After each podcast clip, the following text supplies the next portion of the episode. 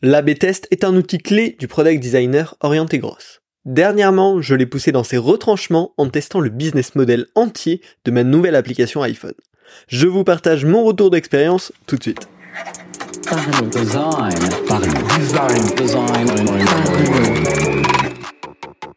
Parlons Design saison 6 est supporté par son partenaire privilégié, la KakatoS Academy, la nouvelle façon de se former au design. Salut, c'est Romain Pachnap, bienvenue dans Parlons Design pour parler d'AB test à grande échelle aujourd'hui. Euh, on va parler très rapidement de qu'est-ce que c'est et quelles sont les grandes philosophies de l'AB test parce que l'AB test grande échelle c'est pas forcément quelque chose de très répandu. Et ensuite je vais vous donner très clairement mon retour d'expérience de qu'est-ce qui s'est passé avec ce test, quels ont été les résultats et comment vous aussi vous pouvez déployer des euh, AB tests de euh, différentes échelles, à toute petite échelle comme à très grande échelle. Donc ça va être un épisode bien condensé.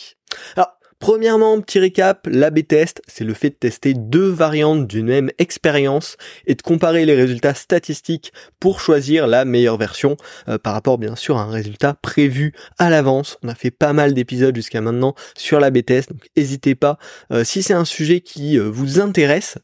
et globalement, quand on fait de l'AB test, il y a deux grandes philosophies. La première, c'est tester uniquement des tout petits changements Typiquement, ça va être euh, le wording d'un bouton. Qu'est-ce qu'on a écrit dans un bouton? Derrière, on va mesurer la conversion euh, et puis on va analyser bah, quel bouton convertit le mieux, par exemple. L'avantage de faire des tests sur une toute petite échelle comme ça, c'est que c'est plutôt simple à analyser. Il y a moins de biais. Mais par contre, en retour, bah, le gain potentiel il est faible, parce qu'avec un changement de texte sur un bouton, bah, c'est rare qu'on fasse x2 sur la conversion. Euh, et en plus, il va nécessiter beaucoup de trafic, parce que plus le gain potentiel est faible, plus il va falloir beaucoup de monde pour s'assurer que ce gain euh, de conversion est réel. Alors typiquement, c'est une philosophie qu'on avait utilisée à Lydia euh, sur l'écran de choix du montant du montant d'un emprunt, c'est-à-dire combien est-ce que vous voulez emprunter pour, pour faire un prêt. on a testé deux bouton entre le bouton qui disait suivant et le bouton qui disait simuler. Euh, donc c'est un tout petit changement, hein, vraiment une variante très faible. Et pourtant, on avait pu repérer des différences de conversion euh, assez significatives pour le mot simulé, qui fonctionnait beaucoup mieux parce qu'en fait, il était moins engageant. Donc, typiquement, ça, c'est ce qu'on appelle un test euh, AB test classique sur un tout petit changement, une petite variante. Ça peut être les mots, ça peut être la couleur, ça peut être la taille du bouton, par exemple. Ça peut être des choses comme ça qu'on va tester. La deuxième philosophie, c'est de tester euh, des plus gros changements, euh, typiquement tester deux pages complètement différentes. Deux versions avec beaucoup de différences, hein, pas juste des mots, mais potentiellement le layout, la façon de le présenter, l'ADA, ça peut être énormément de choses qu'on peut vouloir changer, même le flow en entier, euh, quelles informations on va demander, dans quel ordre. Et derrière, bah, on va aussi venir mesurer la conversion de chacune des versions. L'avantage là-dessus, c'est que bah, le gain potentiel il est élevé, parce que forcément, en proposant une toute nouvelle version, euh, on va pouvoir avoir beaucoup d'éléments changeants qui apporte du gain de conversion. Et euh, en plus, bah, on va nécessiter moins de trafic, parce qu'on n'est pas sur des changements qui jouent à 1 ou 2% de conversion, mais vraiment des changements qui peuvent avoir un impact fort. Et donc si l'impact est fort, le résultat sera plus significatif plus rapidement. Mais par contre, bah, bien sûr, avec ce genre de test-là, on a une finesse de compréhension bien plus réduite. Et typiquement, c'est ce qui est arrivé à Back Market, euh, en tout cas ce qu'elle nous avait raconté la lead product analyst de Back Market, ils avaient refait entièrement la page produit d'un produit sur Back Market. Euh, et ils ont envoyé ça en AB test, donc grande échelle, hein. là c'est pas juste on change un bouton, c'est vraiment on change toute une page, et malheureusement le résultat a été négatif, c'est-à-dire la nouvelle page convertissait moins bien que l'ancienne page. Et là, ils sont dans une vraie problématique, c'est qu'ils pouvaient pas savoir pourquoi exactement cette page convertissait moins bien qu'avant. Parce que forcément, on est sur de la grande échelle, donc on peut pas dire bah, c'est à cause de ce bloc qui fonctionne moins bien. on a tout à tester. Et donc, euh, voilà, cette deuxième hypothèse où on teste de grandes différences d'expérience peuvent potentiellement apporter un gain plus fort plus rapidement, mais en cas de euh, réponse négative ou euh, réponse légèrement positive, ben on va avoir du mal à comprendre qu'est-ce qui dans le détail permet de faire ça. Donc c'est deux philosophies euh, qui souvent s'affrontent quand elles sont présentées. Pour autant, moi, à mon sens, les deux sont bonnes, et c'est ce qu'on va tirer en fin, en fin d'épisode de quand utiliser laquelle, parce qu'en fait, ça change juste du type de gain attendu. Si on est sur un petit projet, on va faire de l'optimisation, clairement, tester uniquement des petits changements, ça me semble plus optimisé, mais dès qu'on va pouvoir on va vouloir des gros changements de résultats, bah c'est pas changer les petits textes de boutons qui vont nous permettre d'atteindre ces résultats, même si on démultiplie ce type de, de test là. Voilà. Bon, pour l'épisode d'aujourd'hui, j'ai poussé la philosophie euh, du, de l'AB test grande taille au maximum en testant carrément le business model euh, de mon application et c'était hyper intéressant. Mais juste avant, euh, parlons de l'outil qui m'a permis de réaliser ce test fou, Amplitude. Pour détecter des opportunités produits, tester des hypothèses, réaliser des AB tests ou démontrer son impact de designer, mon partenaire du jour et outil de cœur Amplitude est la solution idéale. Bien sûr, ça permet de suivre les clics, les tapes, le scroll, la rétention, etc. Mais surtout, son interface de data visualisation est hyper accessible et permet à chacun d'accéder aux insights dont il a besoin, dont nous en tant que designer. Et vraiment, moi, c'est grâce à ça que j'ai pu tomber dans la data et en tirer euh, des, des succès plutôt intéressants. Pour prendre de meilleures décisions data-driven et améliorer l'expérience utilisateur, on vous propose une session sur mesure. Euh, c'est un petit bonus, c'est en partenariat avec Amplitude, on vous invite à un workshop gratuit.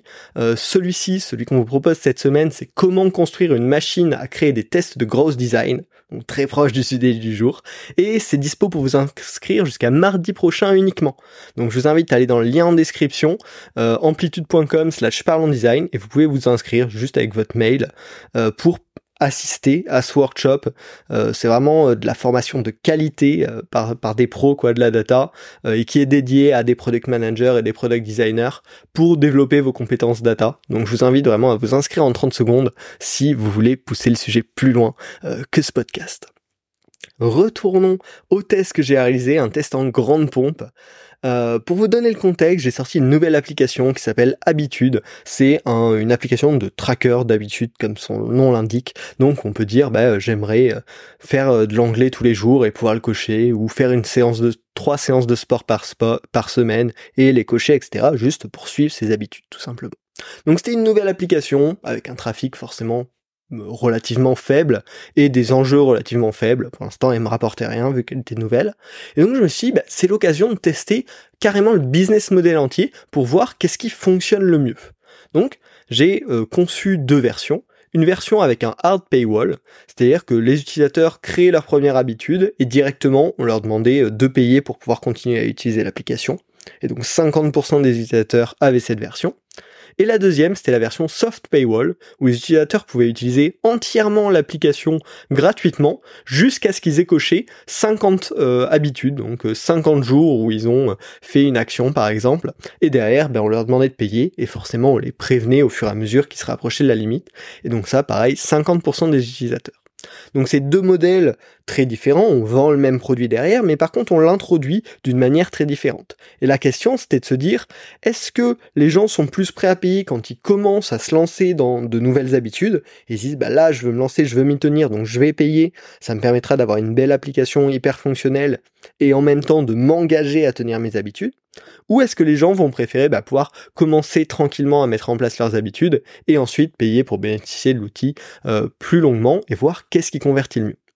Alors, moi personnellement, je préférais l'aspect soft paywall, mais ça valait le coup de tester et c'était l'occasion. Donc j'ai lancé ça, l'application est sortie, les utilisateurs sont arrivés, et au bout d'environ 1000 utilisateurs, je pouvais enfin faire une analyse, même si c'était sur un faible volume, et on va le voir, c'est ce qu'on parlait au début, par le fait que les différences de conversion pouvaient être extrêmement importantes. Donc via Amplitude, euh, je suivais le taux de conversion d'un nouvel utilisateur qui devenait payant dans les 30 premiers jours. Et ce que j'ai pu voir, c'est que sur le soft paywall, il y avait 1,75% des utilisateurs qui convertissaient, alors que le hard paywall, il y avait 6,58%. Donc ça paraissait être une différence énorme, mais on était sur un tout petit échantillon d'utilisateurs. Et c'est là qu'est arrivé un autre outil hyper intéressant, c'est les statistiques bayésiennes.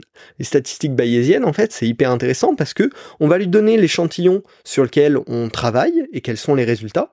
Et derrière, ça va nous calculer la fiabilité des résultats. À quel point on peut faire confiance en ces résultats-là. Parce qu'en effet, là, on est sur un tout petit nombre de personnes. Et ce qui a été intéressant, c'est que bah, cette mesure-là m'a dit que bah, le hard paywall avait 99,92% de chance d'être le meilleur, d'être meilleur que le soft paywall. Alors, ça paraît potentiellement un peu contre-intuitif, parce qu'on se dit, mais les résultats étaient quatre fois meilleurs. Mais en fait, vu qu'on est sur un petit échantillon, peut-être que dans la réalité, si on étendait ça sur 1000 fois, sur un million de personnes, bah peut-être que les, résultats se rapprocheraient, on serait plus du 3% pour le soft paywall et du 4,5% pour le hard paywall par exemple. Mais grâce aux statistiques bayésiennes, même sans savoir cette pression-là, j'ai juste pu savoir que bah, le hard paywall était clairement meilleur en termes de résultats. Et donc c'est là qui est hyper intéressant quand on fait des tests sur des grosses features en entier, sur des grosses expériences en entier, c'est que même avec un petit volume, on va pouvoir tirer des apprentissages forts et hyper intéressants. Et donc, bah, bien évidemment, je me suis pas arrêté là-dessus.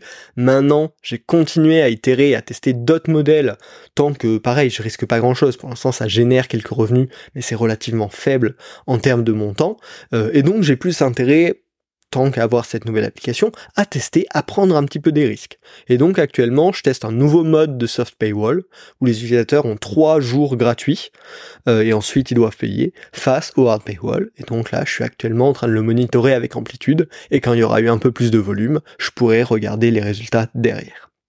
Donc forcément, si vous faites ce type de test-là, que ce soit à toute petite échelle sur un tout petit mot ou sur une feature entière, ça vaut le coup toujours d'itérer derrière pour venir trouver la nouvelle manière.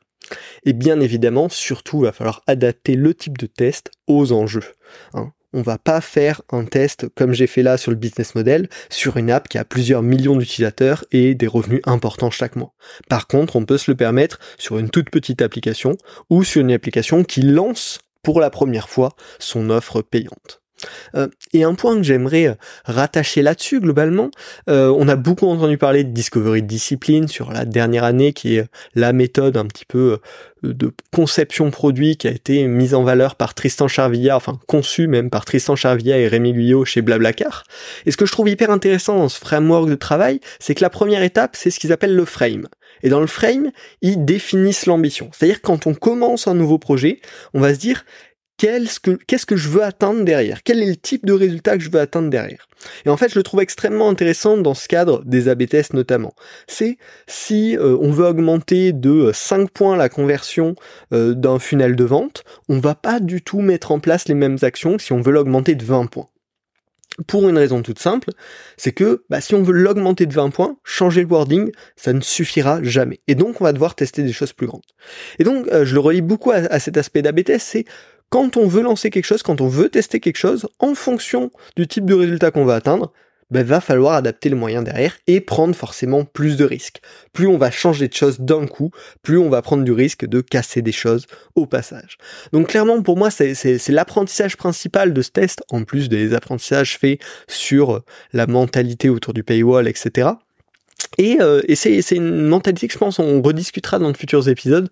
Et je suis très preneur d'ailleurs si vous voulez qu'on en rediscute ensemble sur LinkedIn ou sur Twitter. Les liens sont dans la description. Euh, n'hésitez pas. Voilà. Clairement, euh, aujourd'hui, la data, ça devient hyper clé pour expliquer à la fois la valeur du design, mais aussi pour améliorer ses pratiques et sa performance en tant que designer. Clairement, sur ce type d'AB test, bah, c'est exactement ce qu'on va faire. Hein. Montrer que à l'entreprise que ça a de la valeur, même potentiellement sur les résultats financiers, et soi-même savoir qu'en fait, ce type de choses-là, statistiquement, fonctionne mieux que ce type de pattern. C'est hyper intéressant. Si vous voulez vous former à la data et avoir de plus en plus euh, euh, ce, point natif un petit peu de, comprendre la data et de s'y intéresser, je vous invite vraiment à vous inscrire au workshop qu'on vous a préparé avec Amplitude. C'est gratuit et ça parle exactement de ça. Euh, donc amplitude.com slash parlons design, le lien est aussi en description du podcast. Si ça vous a plu et que vous avez plus d'épisodes autour de tous ces sujets-là, bah, bien sûr, abonnez-vous, on va continuer à en parler. Euh, il y a plein de belles choses à venir avec la saison 7 de Parlons Design qui approche. donc voilà, n'hésitez pas. Et puis on se retrouve la semaine prochaine pour un nouvel épisode. Salut.